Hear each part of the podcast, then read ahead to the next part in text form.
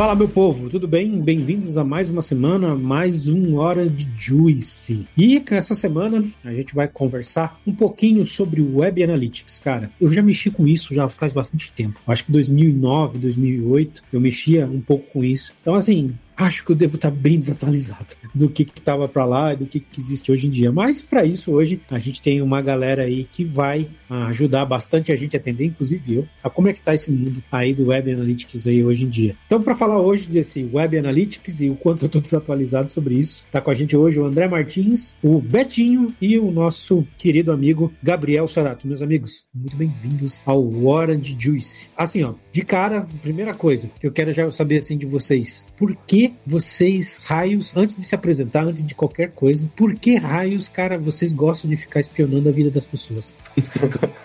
e o que elas fazem nas aplicações aí? Me explica, por que essa obsessão? Aí depois você se apresenta. Por que, que vocês decidiram vir para essa área? Eu acho que da minha parte eu não entro tanto na questão de configuração, fico mais ali cuidando, gerenciando as demandas desses caras, mas está totalmente conectado com o nosso universo de e-commerce, né, de loja virtual. Nossos principais objetivos são sempre melhorar a experiência do cliente, analisar os dados para que os negócios possam tomar essas decisões mais assertivas. E eu acho simplesmente muito massa você ver como as pessoas, né, a internet tem essa capacidade de geração de dados que é maluca, assim, é muita coisa a todo momento, em tempo real. Então eu tenho essa visão um pouco mais por aí. Eu caí meio de paraquedas nesse mundo, né? Eu não sabia mais ou menos da existência do que significava o Web Analytics. Eu tive um primeiro contato há muito tempo atrás, mas só vi o nome, achei difícil, falei, não quero. Foi bem pela necessidade mesmo, né? É assim, eu tava entrando nessa área ali de programação e surgiu essa oportunidade, onde eu me apaixonei pela área. E lembra um pouco Big Brother, né? A gente que navega navega e não tem a visão de Web Analytics, a gente acha que nada está sendo monitorado e no final das contas a gente sabe praticamente tudo. E complementando aí o que o Martins falou, né? Focado no negócio, entender o comportamento do usuário ali para atingir os resultados dos clientes. Tipo, o meu caso ele foi bem parecido com o Bertinho, eu também entrei sem conhecer muito bem, sem saber muito bem o que, que era, né? A gente, eu entrei na área e daí eu fui aprendendo muito com o Betinho e a gente foi descobrindo as possibilidades que a gente consegue, né? Nessa parte de coleta e resultados a partir dos dados, da interação dos usuários nos sites, enfim. Pô, acho que foi, no começo, assim, foi muito desafiador, mas logo de cara eu já gostei, já vi. A hora que você vê as possibilidades, você já fica encantado. Você fala, caramba, é para isso que, que a gente faz o que a gente faz mesmo, né? A hora que você vê os resultados que é possível extrair com base na, na própria interação dos usuários no site mesmo. Eu gosto de contar uma analogia daquela parte do primeiro filme do Matrix, quando o Neo tá indo na nave de comando e aí tem o cara lá que opera e ele tá com um monte de monitores com aquelas letras verdes no fundo preto. Aí ele fica falando: Nossa, eu fiquei tanto tempo olhando para esses dados e agora eu não enxergo mais esses números e essas letras. Eu enxergo pessoa caminhando na rua, pessoa procurando produto X. Acho que é mais ou menos isso. Você começa a enxergar como que os clientes de uma loja ou os usuários de um site estão se comportando só olhando essas micro interações que eles têm com as páginas. Né? Ah, não. Agora sim veio um tipo de resposta que eu queria. Não queria nada muito padrão, era isso que eu queria saber. Qual que é o mindset, o que, que tá por trás da cabeça de vocês. Por isso que eu até tentei inverter um pouco a questão da ordem de apresentação, para você já começar puxando disso para ver se pegava vocês no, no, no pulo. Então é, é, isso, matou. É o cara da, da Matrix que começa a não olhar números, mas sim de cara já bater o olho pra tela e entender comportamentos. A gente usa bastante no web, né, que eu e o Betinho sempre conversa, que é o storytelling mesmo, né? Que é você conseguir pegar os dados e contar uma história com através deles. Então acho que não é muito interessante você chegar pra uma pessoa e apresentar tabelas e tabelas e números e falar, é isso. A pessoa vai olhar e falar, pô, legal. Agora, se você chegar e contar uma história, falar, contar todo o contexto, quem que é o público-alvo, como funciona, acho que é bem mais interessante pra pessoa quando você usa os dados para contar uma história, né? Porque você apresentar os dados puramente esses dados.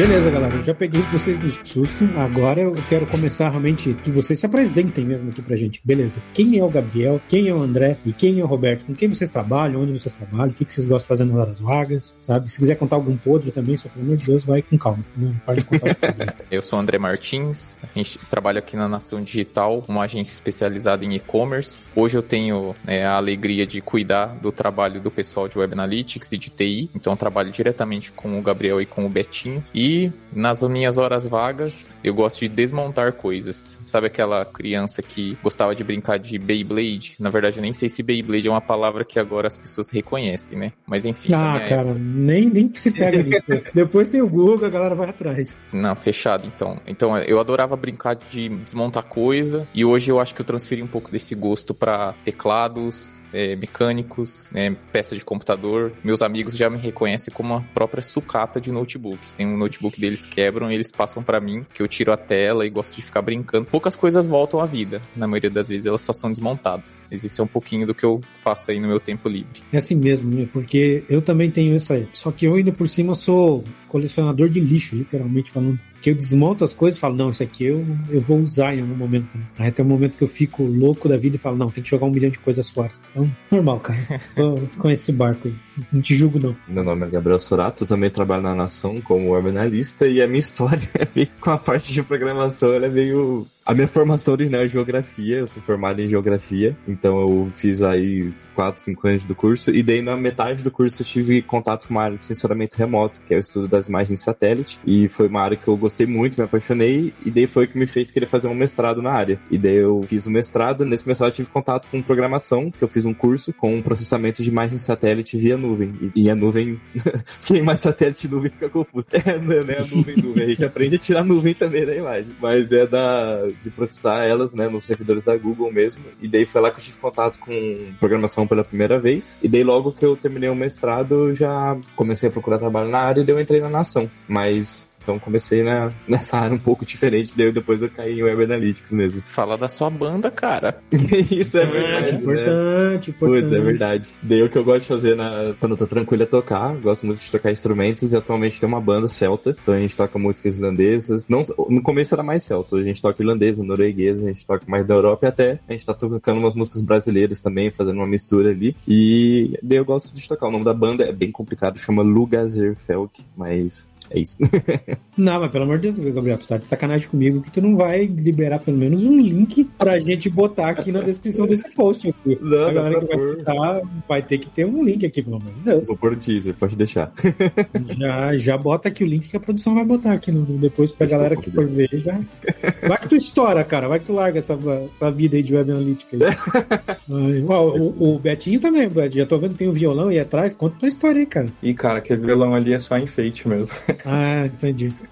É, eu peguei para tocar um pouco, mas não, não vingou, não. É, meu nome é Roberto Ferreira, né? Eu trabalho como Web Analytics também aqui na Nação Digital. Minha jornada no mundo da tecnologia vem de muito, muito tempo atrás, né? Desde criancinha ali eu, eu era muito nerdola, como diz o Martins ali. Eu sempre gostava de pegar as coisas novas que chegavam em casa, televisor, tudo que tinha botão eu saía apertando e fuçando ali para entender e adorava desmontar, né, para entender como que funcionavam as coisas. Montava sempre, mas às vezes sobrava um parafuso ou outro, mas a vida que segue aí. Então, desde criança eu tive essa paixão aí por tecnologia, mas sempre fui muito desbravador, né? Então, eu era muito atentado quando era criança e minha mãe e meus pais, eles colocavam para fazer todo que tipo de curso que existia de graça aqui na cidade. Então, apareceu web design, eu fiz, Photoshop eu fiz, Core, eu já mexi com bastante coisa, até que chegou um de tecnologia, né, de manutenção de computadores. Foi onde eu coloquei a mão ali nas peças e falei, meu Deus do céu, isso aqui que eu gosto. Aí depois disso eu só corri atrás de tecnologia, né? Fiz um, uma faculdade de tec, uma técnica, né? um técnico de informática. Foi onde me deu uma base ali bem ampla, desde programação até a parte de infraestrutura e hardware.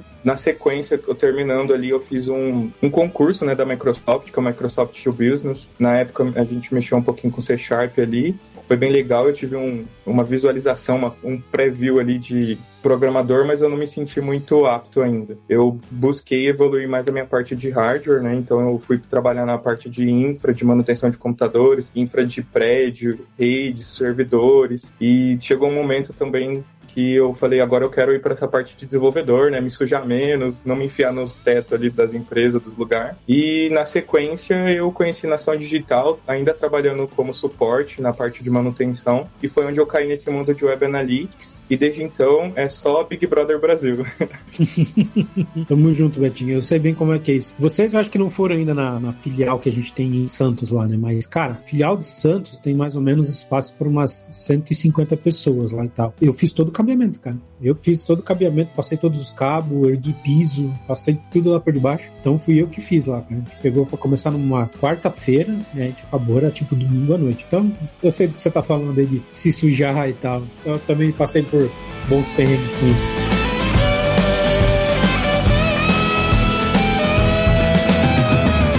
Deixa eu propor aqui para vocês, cara, uma dinâmica aqui. Porque assim, vocês estavam falando aqui, eu tava pensando, cara, como é que a gente vai passar aqui pra galera que tá ouvindo a gente a melhor forma de descrever Web Analytics, né? Então, assim, porque eu não acho que é algo que vai ser fácil. Mesmo para quem mexe com programação, eu não acho que o cara de cara vai matar esse funcionamento, como é que funciona o Web Analytics. Então, o que que eu pensei? Deixa eu colocar minha visão de 2010, 2011, por aí, e aí vocês me julgam. Aí vocês falam, não, você tá errado. Aí a gente segue a partir daí. O que, que vocês acham? Fechou. Pode ser?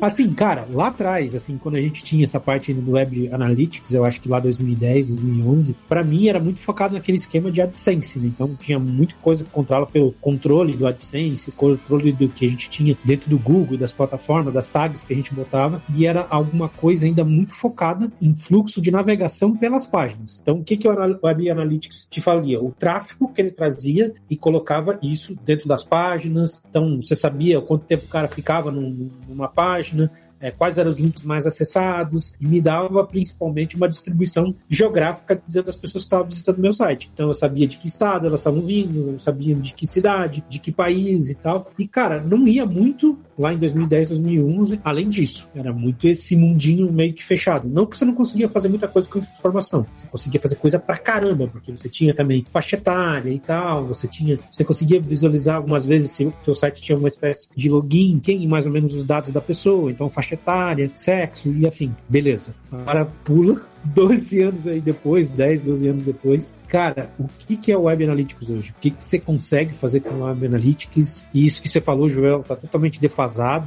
não é mais nossa realidade. O que, que é o mercado de Web Analytics hoje em dia? É, eu vou começar até para dar uma visão um pouco mais de negócio e depois queria que, acho que os, os meninos podem falar mais sobre a rotina e os desafios ali do, do dia a dia. Hoje eu, eu não consigo ver a, a, parte de mídia, né, mídia paga, assim como você falou, Joel, da, do AdSense. Hoje a gente tem Google e Facebook como as duas maiores, né, plataformas de mídia paga e não consigo ver como elas funcionariam sem um bom trabalho de Web Analytics. Eu acho que por mais que 2010 para cá, essas plataformas evoluíram muito, mas o lugar onde a pessoa de Web Analytics atua, eu acho que não mudou. É o mesmo local. É ali nessa interface entre o que, que é lido, o que, que acontece no site e o que é enviado de dados ali. Agora estamos falando de Google Ads, Facebook Ads, que agora mudou o nome, né? Eu sempre esqueço. Meta Ads, enfim. Essa conexão também da parte de análise de dados, que hoje o Google Analytics é o que a gente mais trabalha. Então, tanto ler o que está acontecendo no site, enxergar comportamento, quanto dar os insumos para os seus anúncios de mídia paga, toda esse, essa conversa aí, quem toca é o Web Analytics. No meu entendimento naquela época, o que que eu via? Cara, o Web Analytics, ele te dava muito dado. Então, cara, você tinha que pegar aquele dado e, sei lá, gerar insights. Isso mudou hoje. Hoje, por exemplo, não é mais o dado que vem grosso, ele gera mais insights, ou ele, ele precisa ser muito parametrizado para você conseguir ter um, ideias de comportamentos, enfim. Como é que tá essa estrutura hoje? Essa parte aí de estrutura de dados, com a evolução né, do Google Analytics, que é a ferramenta de análise que a gente mais utiliza, ela já tem uma base bem legal. Então, assim, só de configurar as tags e fazer a coleta de dados básica, você já consegue ter uma visão e um tipo de insight já bem dinâmico do, de, de todo o negócio. Aí vai depender muito do objetivo, né? Quanto mais específico o objetivo, maior a configuração é necessária, porque são é, indicadores diferentes que você precisa coletar e até montar uma visualização diferente, né? É bem dinâmico essa parte. Ô Betinho, mas só para a galera que tá escutando aqui a gente entender, até para mim entender mesmo, sabe? Quando você fala tag, para mim, primeira coisa que vem na cabeça para mim é HTML. É isso mesmo mesmo é outra coisa? Como é que é? É basicamente uma tag HTML. É um script, varia de JavaScript, na grande maioria é JavaScript, e tem algumas já dentro da ferramenta que a gente utiliza, que é o Google Tag Manager, que é uma ferramenta que auxilia toda essa parte de configuração para a gente montar é, a coleta de dados baseada na utilização do site pelo usuário. Então é basicamente uma tag HTML que ela faz alguma coisa e manda para algum lugar. Então vai ser para o Facebook, para o Google, para o TikTok Ads, para o próprio Google Analytics. Eu lembro que quando eu entrei, o Betinho já estava no departamento fazia mais de um ano, então ele já tinha bastante experiência. E dele me falava justamente de tag e tudo, e eu também ficava às vezes tipo, caramba, vamos ver se eu entendo essa parte, né? E daí foi quando eu descobri o Google Tag Manager, né, que o Betinho mostrou que eu entendi, caraca, assim, o quão mágico é você usar essa ferramenta. Porque basicamente a gente insere pequenos trechos de código no site da pessoa. É através disso que a gente consegue rastrear as informações. Se a gente não tivesse essa ferramenta, a gente teria que pegar o código do site e colocar um monte de mini códigos que iam ficar perdidos, a gente não ia saber onde estava, a gente não ia saber quais que estavam lá. Então a gente usa essa ferramenta que é justamente para poder gerenciar. Então a gente coloca tudo lá, tudo separado por nome, por variável, por acionador, a gente tem tudo separado. E essa ferramenta, ela, uma vez que a gente instala ela no site, ela tem a função de inserir todas essas tags, esses códigos lá, e daí a gente faz o gerenciamento tudo por ela, né? Tag nada mais é do que pedaços de código que a gente coloca dentro do site para coletar dados. E deixa eu entender, pessoal, quando vocês falam que, nem, por exemplo, o que, que eu tô imaginando aqui na, na, minha cabeça, tá? Tô imaginando na minha cabeça, aí vocês me corrigem se tá errado. Beleza, tem as tags, vocês colocam lá o, o JavaScript, sei lá, né? um gerenciador, né, o, arquivozinho JavaScript que vai fazer o do your thing, né, fazer a sua coisa. Como é que funciona? Esse JavaScript, quando você coloca lá, ele, em tempo que o cara está renderizando na tela dele, gerando HTML, ele começa a inserir tags HTML dentro do, do código ele gerado? É isso? Tem vários tipos de acionadores, né? É, a, o nosso mundo de Web Analytics, muito focado na parte de, do gerenciador de tags do Google, que é o mais utilizado, ele é dividido em algumas partes, né? São as tags, que são os pedaços dos códigos, são os acionadores, que é a, a, ação que vai fazer aquele código entrar dentro do site, e as variáveis, que é o mesmo conceito da programação, né? Algo que guarda algum valor ali ou pega algum valor. Então, conforme o, o cliente utiliza o site, então vai ter tag que vai ser acionada no momento que a página carregar, vai ter tag que vai ser acionada no momento que o usuário clicar em determinado botão ou assistir o vídeo. Então, a gente determina o acionador de cada tag e é um mundo infinito, tudo que dá para fazer aqui dentro. Cara, que legal que você tá falando. Eu consigo hoje em dia, então, saber até quando o cara scrollou a página. Sim. Em porcentagens. Inclusive, Caraca. tem ferramentas que já calculam isso automático. É só você colocar ela no site, que ela por si já vai conseguir te dar um relatório, por exemplo, de scroll do seu site. Cara, que irado. Não, não, não me lembro se tinha isso na minha época, não. Talvez foi, foi falta de conhecimento minha na época, mas não, mas não lembro. Ah, irado, irado. Bacana, bacana.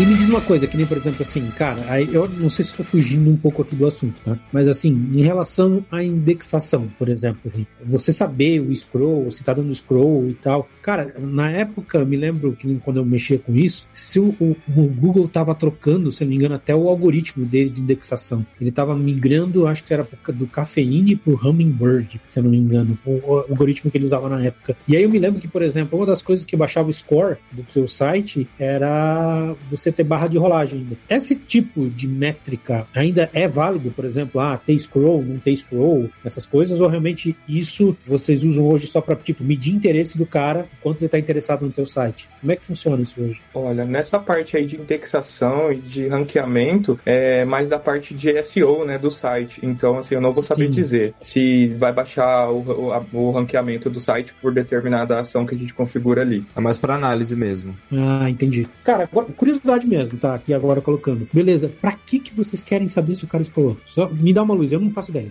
Engajamento. Engajamento? Exatamente. Se o usuário desse, rolou a, a tela, né, o site até 80%, significa que ele se engajou até aquele determinado. Se ele não rolou, a gente sabe que é uma página que não tem um determinado engajamento. Um exemplo mesmo são landing page, né, ofertas de valores, que é uma página única que tem diversas informações ali. Então, para estratégia, né, para o departamento de estratégia que monta essas partes de campanha junto com a performance, é interessante saber algumas ações do usuário para a gente entender se uma landing page está boa, se precisa de uma melhoria, se o usuário está engajando. Então você vai dar é. determinado resultado, né? Geralmente, quando a gente tem essas landing pages com essas ofertas de valores, o ato de se inscrever fica no final. Então a conversão é a última coisa do site, né? Da página. A pessoa vai rolar todas as informações e no final vai ter um formulário. Então, pra gente é interessante, por exemplo, saber se tem gente que tá desistindo antes, aonde a pessoa tá parando, até onde ela tá indo, se ela tá chegando de fato na conversão. Então a gente saber mais ou menos qual é o caminho, né? Como é uma página só, o caminho é, é rolar, né? Pra baixo. Não tem, não teria outro lugar para ela ir. Teria como ela ir pra outra página, enfim. A minha cabeça aqui, vocês estão falando e começa a vir um monte de coisa na cabeça e, e um monte de coisa que eu quero perguntar. Então deixa eu ser chato aqui.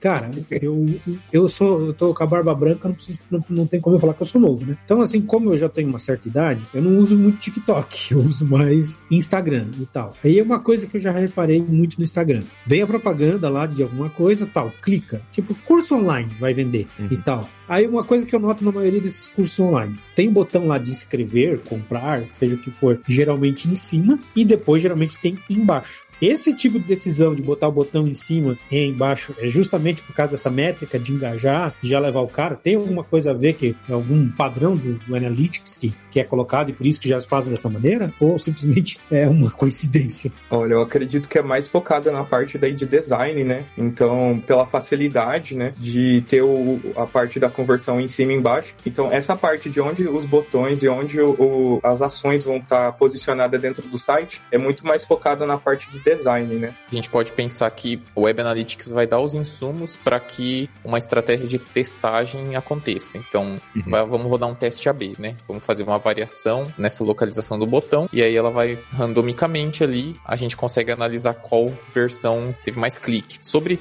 ter muitos casos desse botão que acho que acaba sendo até um botão persistente, né, embaixo ali que você ele fica na tela. Aí a gente também tem algumas boas práticas, né? A gente ouve mais esse termo até no ranqueamento orgânico, boas práticas de SEO, que não são regras escritas na pedra, mas que você vê ali tanta gente usando e fala, hum, acho que tá validado de certa forma. Legal. Tá bom, mas assim, eu também não quero ficar a gente ficando muito, eu acho que nisso que é o, digamos, feijão com arroz no trabalho de vocês. Porque eu acho que o grosso do trabalho de vocês não é essa parte toda que eu tô conversando aqui, né? O grosso de vocês é análise ou não? A gente atua muito na parte de, de BI mesmo, né? De Business Intelligence. Na nação, a parte de Web Analytics, a gente fica na parte que a gente chama de ETL, ou ETL, que é Extract. Então a gente extrai a informação do site ou do aplicativo, enfim, a gente extrai a informação de algum lugar. Esse seria o E. O T, que seria o Transform. Então muitas vezes essa informação ela vem bruta ou ela vem de uma forma que não é a que a gente vai utilizar no final. Então a gente transforma essa informação e daí ela fica meio que pronta para ser analisada e daí a gente faz a última parte que é o L, que é o de load, que é o de carregar carregar. Então a gente, a gente disponibiliza pra galera através de, sei lá, Google Analytics, através de Google Analytics 4, alguma ferramenta, através de uma planilha, através de uma dashboard. A gente meio que vê qual é a melhor forma de apresentar esse dado para as pessoas. Então a gente extrai, a gente transforma e a gente apresenta esse dado para que daí a gente tem outras equipes aqui que elas são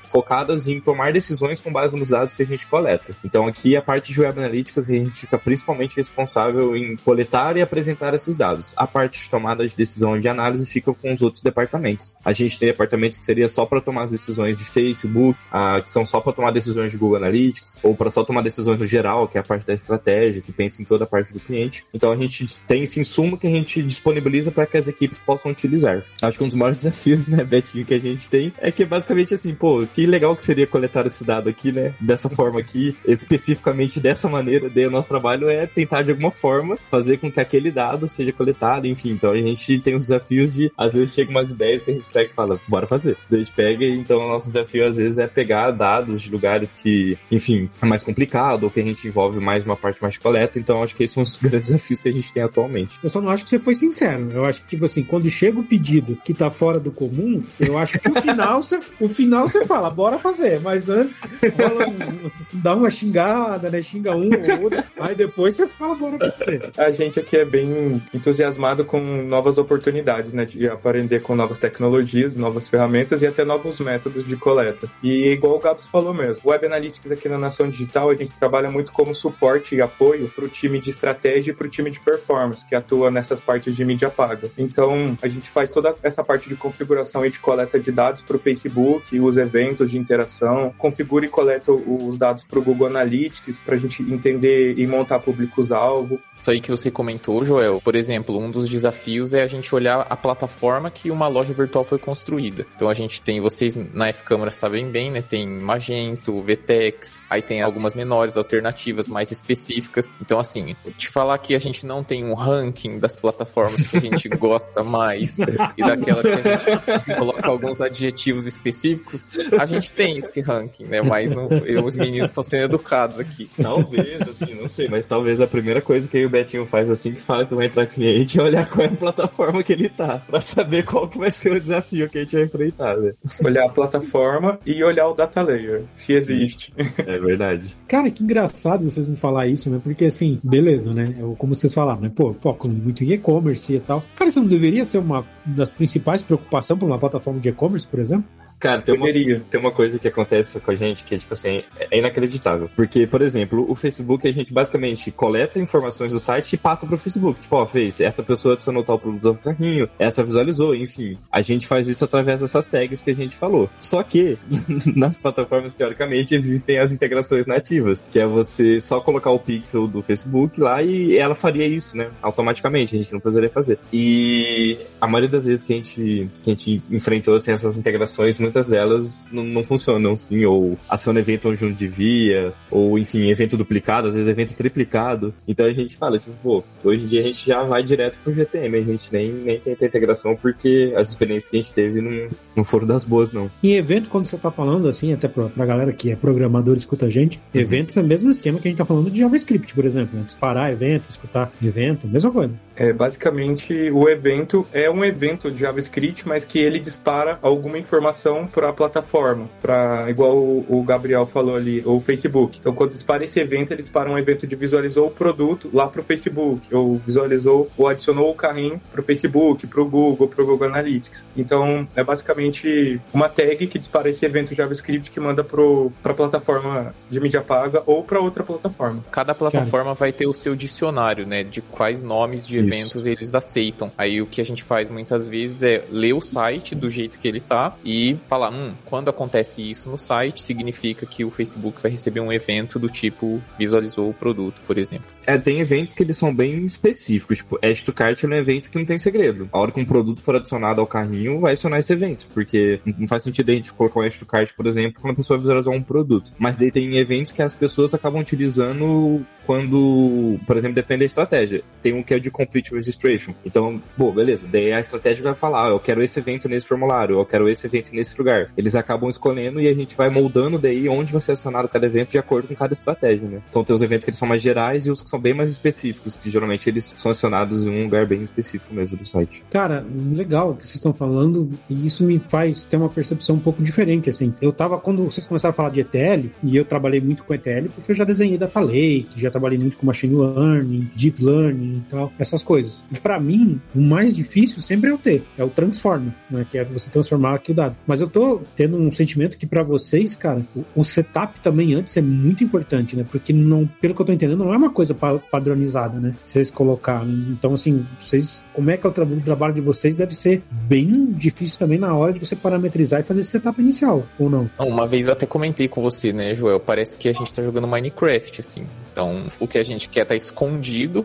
o nosso cérebro é a picareta, a gente tem que ir cavucando e fazendo teste. O console ali do, do navegador, né, o F12, é um companheiro do dia a dia do pessoal. Acho que um dos maiores desafios nossos é essa parte inicial. A gente é como se fosse uma pessoa que está comprando no site mesmo. A gente faz todo o trajeto, a gente faz de todos os lugares do site, a gente acessa. Pô, vou até o final da compra para ver o que é acionado, o que, que eu consigo pegar de dado que a própria plataforma me oferece, o que, que eu vou ter que ir atrás, o que, que eu vou ter que minerar lá no HTML do site, enfim. A gente tem que. A gente faz todo o processo. Acho, né, Betinho, que essa é uma das partes particularmente que eu mais gosto, mas é uma das mais demoradas, que a gente quer esse onboarding. A gente pegar do começo, assim, desde o primeiro primeiro carregou a página inicial até finalizou a compra e a gente pegar saindo, né, vendo todas as possibilidades que a gente consegue pegar de dados. Essa parte aí é a, é a maior e mais complexa, né? Porque a gente, logo que entra um cliente com e-commerce, a gente faz um processo de toda a jornada de compra que o Gabriel explicou para a gente fazer o quê? Para a gente traduzir as ações que o e-commerce, que o site passa para a gente, como HTML, dados via HTML ou dados via data layer, para a gente traduzir isso em tags que geram é, esses eventos para as plataformas.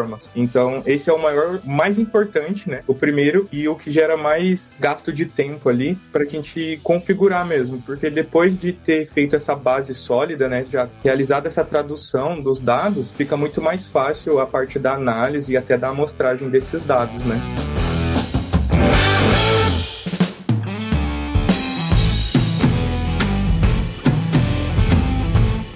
Eu quero fazer uma afirmação, mas antes de fazer essa afirmação, eu quero conectar mais uma pergunta para mim ver que eu não vou falar besteira. Vocês também, quando fazem essa análise e esse setup assim inicial, vocês olham muito para tráfego? O que, que eu quero dizer com tráfego? Tipo rede. Então, cara, ele mandou uma requisição pro servidor tal, ele trouxe uma requisição. Vocês olham um header, o que que tá embutido naquele header, o que que vem no body, o response do body. É um trabalho que vocês fazem também? Hum, não muito. A gente não cuida muito nem olha muito essa parte, né, do network network ali, do tráfego do site, quais são as chamadas. A gente trabalha muito dentro do Tag Manager, né? Então, são raras exceções que a gente utiliza realmente ali o código bruto do site e vai dar uma olhada no que ele está comunicando. A gente instala essa ferramenta, né, que é o gerenciador de tags do Google. Depois disso, praticamente todo o serviço é feito dentro desse gerenciador de tags. A gente só vai mexer com isso quando for uma integração entre plataformas que não se conversam naturalmente, sim. Porque provavelmente a gente vai ter que fazer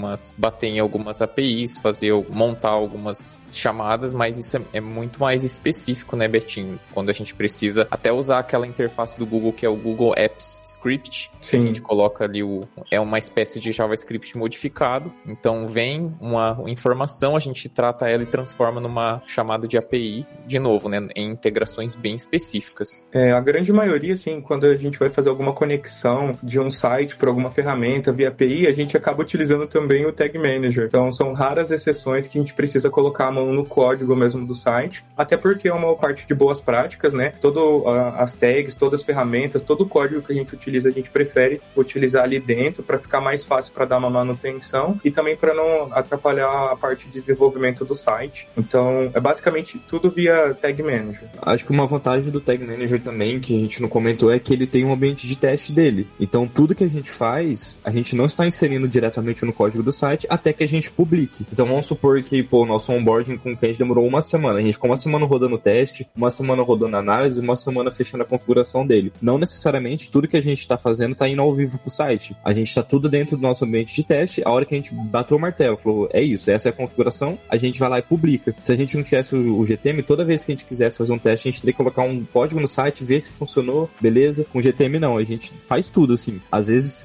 tem, tem um board que a gente termina e a gente olha lá, sei lá, 220 modificações foram feitas. Você já olha e fala, meu Deus do céu. Daí você vai lá e publica as 220 de uma vez, né? Não tem. Você já testou todas, já viu uma por uma, viu que tá tudo certo, aí sim você roda pra produção. Cara, eu vou falar para vocês a minha visão de desenvolvedor front-end, por exemplo, assim. Cara, você pode aprender React, você pode aprender Vue, você pode aprender o que for. Mas assim, se você quer ser desenvolvedor front-end, cara, você tem que entender ciclo de vida, eventos, sabe, callback, esses retornos pra caramba e tal. Aí vocês começaram a me falar de eventos e tava, cara, então é um, é um mega curso se você fazer um Web Analytics para você aprender como funciona eventos de JavaScript, como dispara quando recebe isso. Eu falei, vou perguntar de redes, porque se os caras falar também que, cara, beleza, faz redes, o cara vai falar, ah, pronto, cara, é um desenvolvedor front-end que muitas vezes só estuda o React, por exemplo, e não vai entender a estrutura de eventos, não estuda e o conhecimento que falta pro cara. Então é um super curso pro cara aprender realmente como isso se desenvolve. É, essa parte de redes a gente olha assim para visualizar, né? Então um post, uma chamada da API, uma coisa ou outra, mas é, é mais essa parte de integrações mesmo. Então para ver ali qual foi o payload que determinado evento disparou para a ferramenta, né? Antes de chegar lá na própria plataforma ou para fazer algum teste ou outro. Mas não é tão complexo assim, igual essa parte de desenvolvedor front-end, até porque a gente utiliza bem pouco a parte de código, né? É, são algumas exceções ali e algumas tags que a gente precisa criar e é tudo em JavaScript mesmo. Não, mas eu não tô falando nem do, do tipo assim, cara,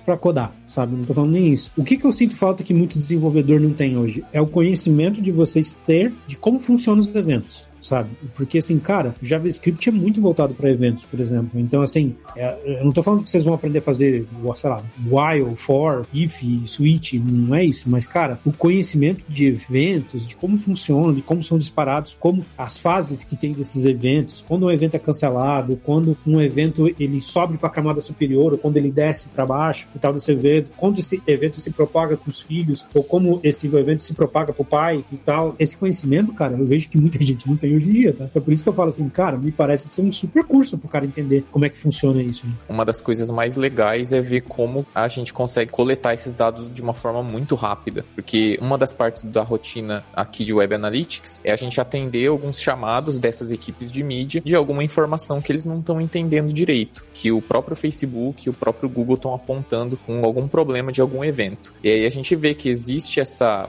a gente tem uma proximidade, faz uma modificação e os gráficos gráficos já começam a, a, andar. Dependendo do site ali que tem um fluxo de 100, 150 mil pessoas, sei lá, 100 mil visualizações por dia, um dia que você passa sem cuidar pode significar ali sei lá, 1% de diferença no faturamento quando você vai fechar o mês. Boa, boa. Cara, a, a, agora você entrou uma que eu quero levantar uma bola aqui, aproveitar. Cara, conta um case irado, assim, que, cara, vocês mexeram lá nas tags e tal, e, sei lá, o cara aumentou a venda de mais de quantos mil.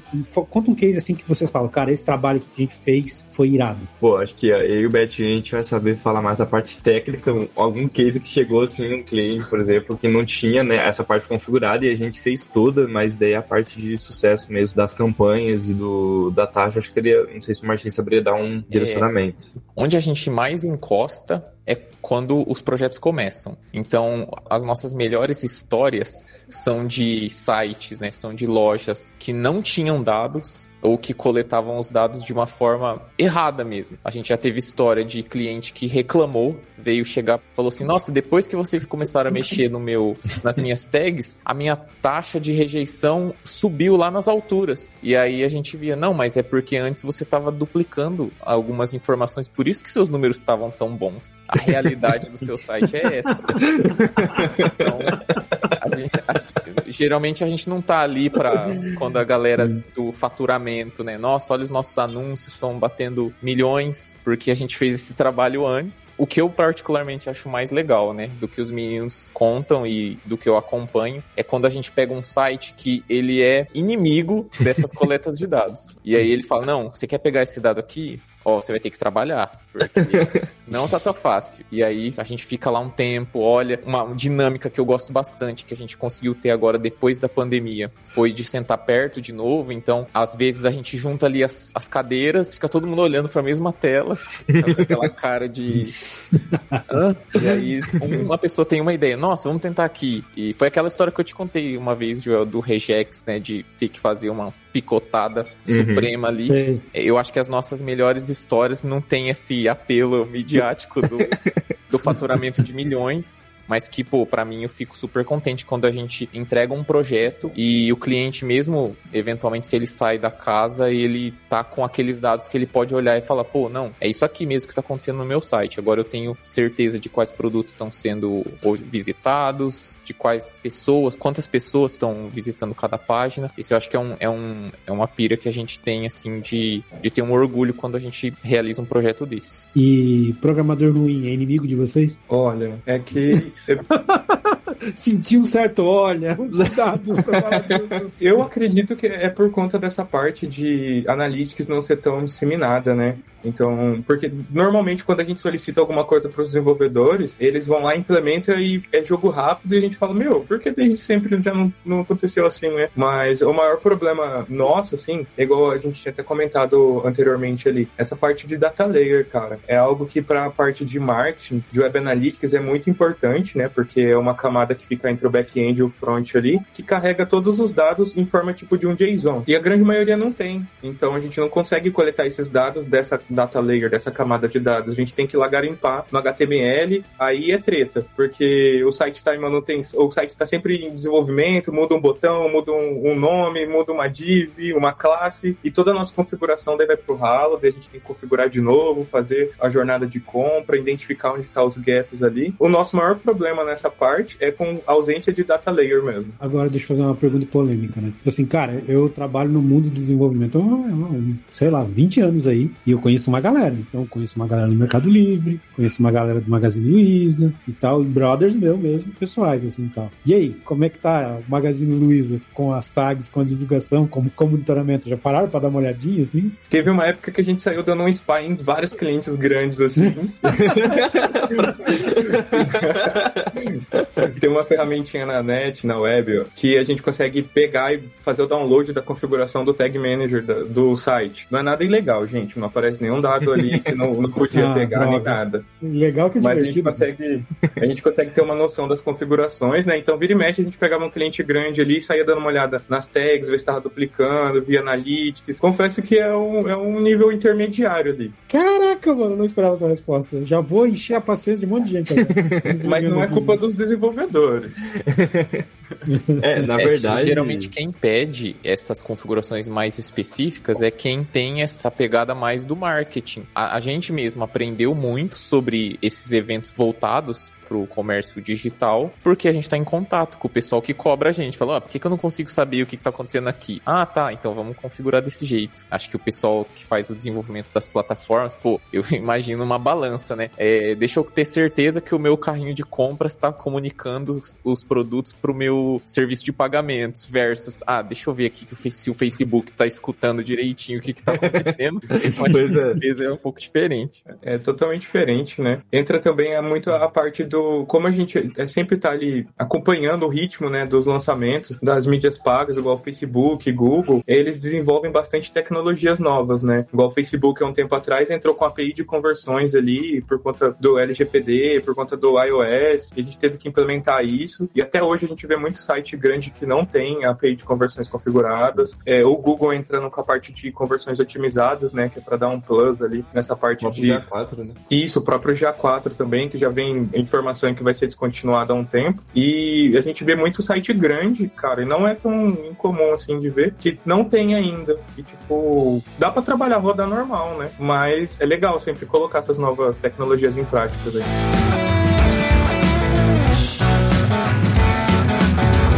Agora sim, de novo, sabe? Novidade. O que que tá acontecendo aí de novo? O que que, digamos, é, como é que fala nas mídias sociais mesmo? É, o que que é o trend, né? aí da vez aí na questão de web analytics aí. Bom, acho que, assim, pensando no mercado de web analytics, não seria para agora, agora, tipo hoje, mas para um futuro aí de pelo menos uns 6, 7 meses em frente, a gente tem a, o surgimento do Google Analytics 4 como um substituto do Google Analytics, porque em julho, julho, não lembro agora, de 2023, o Google Analytics vai entrar em desuso, então você ainda vai poder visualizar os seus dados, mas você não vai poder coletar dados novos, e o Google já informou que eles não sabem quando, mas a partir de algum período, acho que uns seis meses, eles você não vai conseguir nem ver mais os dados que você tinha no Analytics, ele vai ficar tipo bloqueado uhum. mesmo. Então o GA4 ele vai ser a única ferramenta que vai substituir ele. Então acredito que atualmente no mercado de Web Analytics essa é uma das ferramentas que está mais em alta porque querendo ou não, o Analytics ainda é a maior ferramenta de coleta de dados, né? Então o substituto dele vai ter a mesma importância, se não mais, né, do que ele tem hoje. E a configuração dele, putz, sim, completamente diferente de como é hoje. Sim. Então tem que se atualizar mesmo, porque vai mudar tudo. Com certeza, a parte do GA4 ela vem ali com as novas tecnologias, né? unificando visualizações de web com o app, né? Então, toda a parte de interação do usuário vem via eventos, não via hits, visualizações de página navegação, então é bem baseado em eventos. A configuração é totalmente diferente, é bem mais manual e muito mais focado no objetivo que você escolher. Então, eles definem alguns eventos padrões ali, mas é bem personalizável para cada caso, para cada e-commerce ou para cada site. Ali. E vai ser uma, uma alteração muito grande, né? O Google Analytics, como o Gabriel falou, ele é uma das ferramentas mais utilizadas no mundo hoje, gratuitas, e o GA4 que vai substituir ela é tão importante quanto e traz novas tecnologias tecnologias, como aprendizado de máquina, públicos de predições baseado no comportamento do usuário e integrações novas com o Google Merchant. Então, para negócios, né, é muito importante aderir isso, principalmente negócios que já possuem aplicativos também, porque você consegue ter uma visualização mista na mesma interface. Então, é bem legal. Eu acho que o GA4 também vai fazer a gente usar um pouquinho mais de banco de dados, né? Porque o GA, se você hoje entrar no GA que foi criado lá, em, lá no começo, lá no primeiro ano, você ainda vai conseguir ver esse dado. Ele armazenou todos os dados sem exceção. O GA4 não, você vai ter uma coleta de no máximo 14 meses. Depois ele vai excluir. Então você vai estar sempre ou armazenando num banco de dados ou usando BigQuery, algum, alguma ferramenta para poder estar tá, tem, sempre ter armazenado, né, os seus o seu histórico de dados do GA4. E a, desculpa a minha ignorância, mas assim, você manter um, porque um histórico de 14 meses, pensando em machine learning, um histórico já bem razoável pra gente ter. Uhum. É significativo realmente, tipo assim, ter essa preocupação de ter um histórico maior que 14 meses? Então, isso é uma coisa que acho que a gente vai começar a descobrir também daqui para frente, né? Porque como a gente sempre Entendi. teve esses dados disponíveis, acho que a gente nunca teve essa preocupação de voltar, de olhar. Eu acho que agora que a gente vai começar a ver as dores dos clientes e ver o interesse deles e o motivo deles quererem armazenar esses dados, a gente vai conseguir ter uma visão, né, melhor de como vai funcionar essa parte daqui para frente. Mas não sei, Martins, se você teria alguma. Eu, eu acho que depende isso. muito do negócio e do tipo de produto que eles trabalham mesmo. A gente tem cliente de, sei lá, que vende produto que parece uma commodity, né? Um produto super é, tradicional, que tem muita demanda, que tem uma variação sazonal, por exemplo. Então você ter um espaço de tempo ali de três anos, você vai ter três estações daquele, do desempenho daquele produto, junto com um fator externo, né? Situação econômica, é, mercado do exterior, para poder analisar. Agora, um, uma loja, né, um e-commerce ali com uma escala menor, principalmente se ele tiver uma rotatividade de produto muito grande, então sei lá, um, um negócio de moda, que se você entrar hoje, você não consegue comprar uma camiseta de três anos atrás da Riachuelo. Aí realmente não, não seria tão relevante, eu acho, guardar todo esse tempo atrás atrás. Bacana, essa mudança toda. Quero ver, na, depois que isso acontecer, com certeza eu vou procurar vocês para mim conseguir entender um pouco mais o que, que vocês aí estão sentindo. E agora me veio duas perguntas na cabeça, assim, já, gente, caminhando com uma ideia aqui de a gente já ver como é que a gente ajuda as pessoas a iniciarem e tal. Mas antes de perguntar como é que ela inicia, como é que eu sei, cara, que eu sou um perfil para trabalhar com Web Analytics? Assim, cara, quais são as características importantes para a pessoa falar, não, Web Analytics é para mim ou não? Eu acho que a primeira eu posso mesmo dizer. O cara tem que ser curioso. Tem que ser uma pessoa curiosa, já de cara, né? É, pelos balançar de cabeça. mas... mas fora isso, assim, galera, cara, como é que eu sei que eu sou. Cara, Web Analytics é pra mim? Bom, tem que gostar de contar histórias, né? Ou de monitorar as pessoas. É... tem que gostar de lógica de programação, né? Porque, querendo ou não, é uma base ali. Então, já bem focado nessa parte de desenvolvedor mesmo. Mas é gostar de contar histórias, né? É olhar os números, transformar em gráficos ou em dashboards ali e contar o que aquilo significa, o que aquele número representa para o negócio, né, para a estratégia. Então, é basicamente coletar os dados, gostar de número, de planilha, de script, de manipulação de dados, de dar uma futucada no Doom do HTML, então, de aprender novas tecnologias sempre, né, porque o mundo não para. É basicamente isso, é ser curioso. Eu, eu acho que definitivamente a pessoa tem que gostar de resolver problemas, porque basicamente, né, a gente pega uns desafios, uns problemas que os tem que pensar em Acho que quanto mais ferramentas você conhece, maior é a sua possibilidade, né? Seu leque de possibilidades para resolver esse mesmo problema. Mas é, a nossa rotina é basicamente essa. Até quando chega um cliente novo, né? Que é o processo de onboard, a gente tem que resolver um problema, que é fazer com que aquele site seja coletado os dados. Então a gente sempre é um, é um desafio, igual eu falei, né? Às vezes chega a galera, tipo, meu, olha que legal esse botão aqui nesse site super que não vai ser possível coletar, olha que legal que seria coletar. Daí a gente tem que pegar e, e fazer acontecer, né? Pegar e coletar essa informação. Vou, vou, contribuir aqui do ponto de vista de quem já contratou né, profissionais para essa área. Eu acho que é uma área bem específica por conta do resultado, né, de estar tá conectado com e-commerce. Não é uma rotina tão, ah, deixa eu construir uma, uma aplicação aqui e aí vou ficar uns meses tratando, melhorando o visual dela, melhorando o back-end, colocar ela em produção. É mais assim, ó, o cliente chegou aqui, não tá, não tá vendo os dados de faturamento. E aí resolve agora, porque nesse momento tem 500 pessoas no site.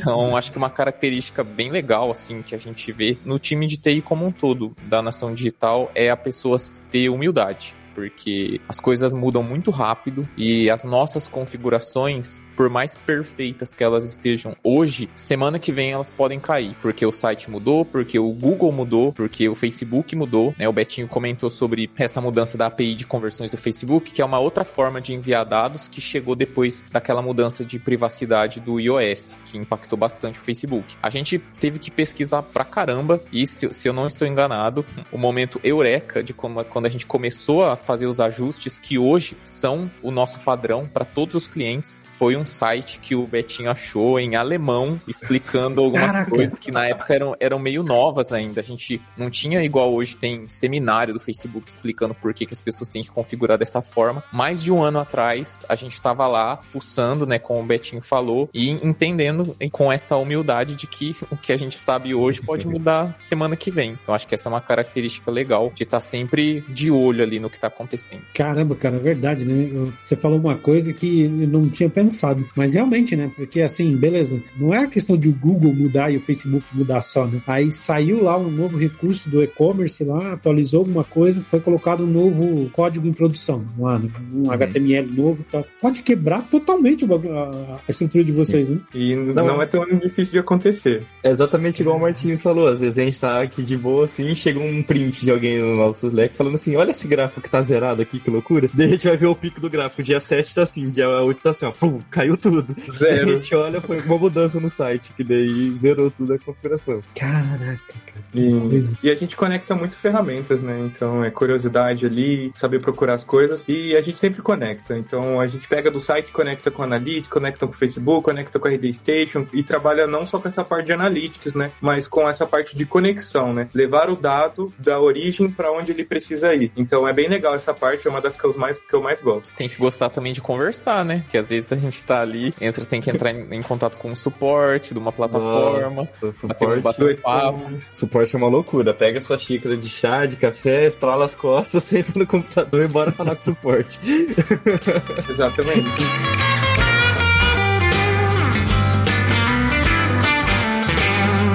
Cara, me bateu uma saudade da época que eu mexia, fazia nada, porque assim, eu curto dados, cara. Minha pegada é muito dados, assim. Deu uma saudade aqui agora. Mas beleza, deixando meu saudosismo de lado, qual é o caminho, galera? Basicamente, qual é o caminho para quem tá começando? Cara que vai, quero, cara, gostei, gostei dessa conversa, me parece ser muito legal, parece ser para mim. Como começo, cara? Qual site vocês recomendam? Enfim, dá a letra aí, cada um de vocês. Tem bastante, assim, é, origens, né? Tem bastante lugar para bastante conteúdo bom. A grande maioria vai ser gringo, tá? Então vai ser inglês inglês ali mesmo, o indiano ensinando a gente a fazer nosso trabalho, que é o que mais tem, e os caras manjam muito. Eu e o Gabriel a gente adora. Sim. Como que é o nome daquele canal que vocês assistiram todos os vídeos já? É, é o Measure School. School. é do Julian. do Julian. É muito bom, sério, é muito ele bom. Ele é muito bom. E Como é que é o nome? Vou mandar aqui, é Measure School. Measure School. Ele é muito bom, ele ensina desde Tag Manager a como funciona essa parte, né, que a gente deu uma explicadinha de tag, de, de variável, de acionador. Ele explica bastante tecnologias novas nova. Ele sempre tá lançando vídeo e atualizando os dele. Tem o Simo Ahava, me perdoe se uhum. saiu o nome errado aí, mas é um cara, tipo, referência também na parte de Web Analytics. Ele tem um blog com muito conteúdo, muita tag que ele mesmo fez, bastante projeto que a gente usa e tende a utilizar também. Então, o cara é, é muito bom ali. Tem a parte do, das certificações do Google, né, de Google Analytics e de Tag Manager, pro Facebook e pro Google Ads também, daí tem tudo oficial, a gente pode pode passar o link depois. Do Facebook também tem, tem o Blue Protocol, né? Que é a, mais a parte de aprender como funciona a parte do Facebook, que é relacionada com tags também. É meio irônico, né, falar que geralmente as pessoas falam, ah, procura no Google, né? Nesse caso é literalmente mesmo, né? Porque os cursos são Sim, todos lá, o material Google. oficial do, do, Google é muito bom. Como Sim. o Google Analytics você pode instalar no seu site, então, pô, se você está começando a desenvolver um, instala lá o script do Google Analytics e começa a ver as interações que estão no seu site, entra, igual o Joel falou, num site grande e vê se vê se eles estão, vê, vê lá por, por baixo do capô o que, que tá passando, né? O que, que tá sendo Sim. acionado, é, vai começa a fazer essa observação, digamos assim, e mais eu colocaria super no meu site, começaria a medir clique só para manda para os amigos ali para se caso não estiver mudando muito. E eu acho que em relação à ferramenta, ferramentas que eu diria que são essenciais para quem quer entrar no mercado de web é o Google Tag Manager. Esse é tipo é indispensável hoje, é realmente, acho que essa é a ferramenta que eu mais aconselho a se aprofundar, estudar, entender como ela funciona. O Analytics, só que agora seria o 4, acho que é legal entender o Analytics Universal, mas já vai pensando no 4 porque é o que, enfim, é o que vai entrar no mercado, né? a partir de, já existe, só que ele vai ser o único. Outra também muito legal que eu recomendaria pra galera começar a estudar é o Google Data Studio, que ele é uma ferramenta gratuita da Google para conectar fontes de dados e gerar relatórios. Então gerar dashboards. Sensacional. Já Você pode conectar o Analytics, pode conectar o Google Ads, tem conectores para Facebook, para outras ferramentas, só que são pagos, não são eles são nativos, mas eles não são pagos, né? Então, trabalhar ali com pelo menos as fontes de dados que já são vinculadas com a própria Google. Então, essas três ferramentas, o Google Analytics 4, o Google Tag Manager e o Google Data Studio, eu acho que são essenciais para quem quer começar na área de, de Web Analytics. Com o Data Studio, né, Gabs, você consegue plugar numa fonte de dados do Google Analytics e ele já monta a tabela para você. Assim, é muito Sim. tranquilo de começar e não teria que investir nada, né? Tudo fontes Sim. de dados gratuitas e o conector, que é a parte que às vezes dá mais trabalho, já tá lá nativo, porque são todas Sim. ferramentas da Google. E se você entende de programação, tem curiosidade, você consegue criar seus próprios conectores também. A gente tá aí com alguns projetos para gerar alguns, mas você pode programar e criar o seu próprio conector que vai conectar qualquer fonte de dados com o Data Studio, né? Você pode, se você conseguir, você pode criar os seus próprios para ferramentas que não tem, por exemplo. Sensacional, sensacional. Galerinha, só queria agradecer vocês aqui pela participação e deixar aqui um espaço para você mandar o seu muito obrigado, mandar sua mensagem aí para a galerinha, se quiser dar o último toque,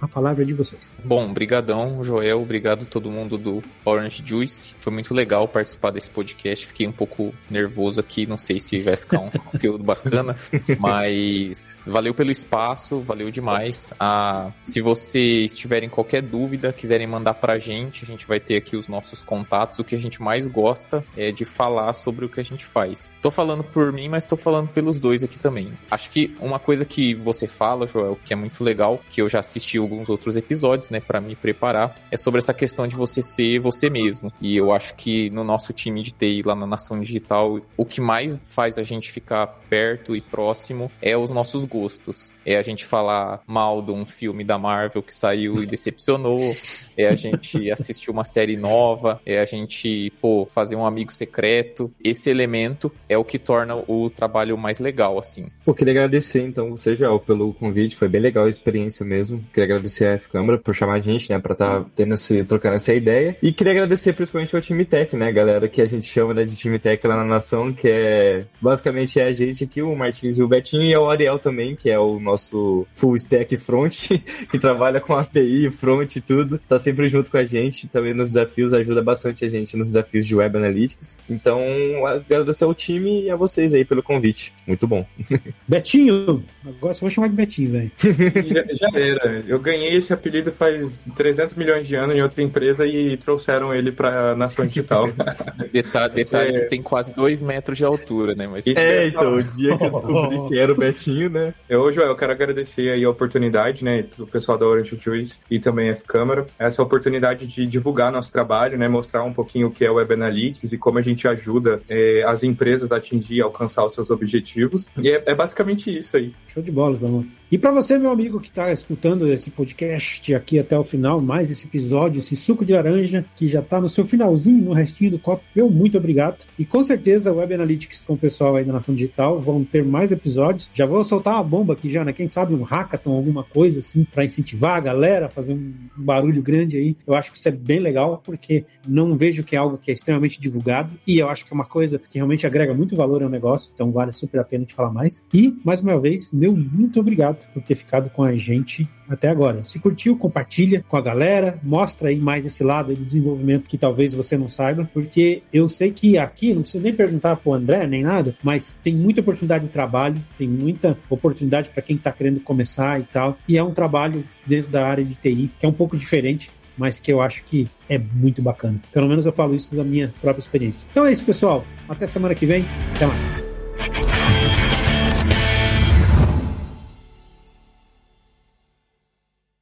Este podcast foi editado por Radiofobia, podcast e multimídia.